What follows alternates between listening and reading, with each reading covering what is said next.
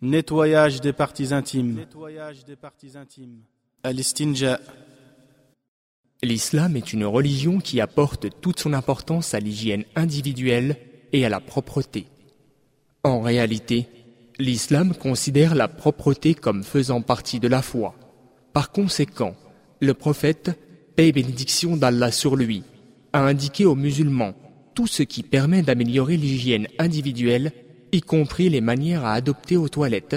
C'est le cas du nettoyage des parties intimes, en arabe istinja. Al-istinja consiste à se laver les parties après avoir accompli ses besoins naturels avec de l'eau, du papier toilette, de la terre sèche ou encore des pierres. Pour ces deux derniers types de lavage, le mot arabe est istijmar.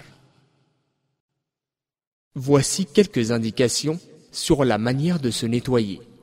Premièrement, tout d'abord, le musulman dit Bismillah, Allahumma inni a'udhu bika min al wal khaba'ith. Nom d'Allah, ô Allah, je cherche refuge auprès de toi contre les djinns mâles ou femelles. Ensuite, il entre aux toilettes du pied gauche. Deuxièmement, quand il a terminé ses besoins, il quitte les toilettes du pied droit et dit Je te demande pardon. Troisièmement, il ne doit pas entrer avec quelque chose qui contient le nom d'Allah, à moins qu'il ne craigne de le perdre. Quatrièmement, il ne doit pas faire face de la Qibla ni lui tourner le dos. Cinquièmement, il doit couvrir les parties intimes de son corps, aura. Cette aura est la partie du corps qui va du nombril au genou pour les hommes alors que pour les femmes, cela correspond au corps entier.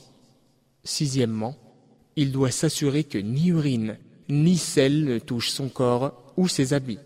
Septièmement, il doit se laver les parties intimes avec de l'eau.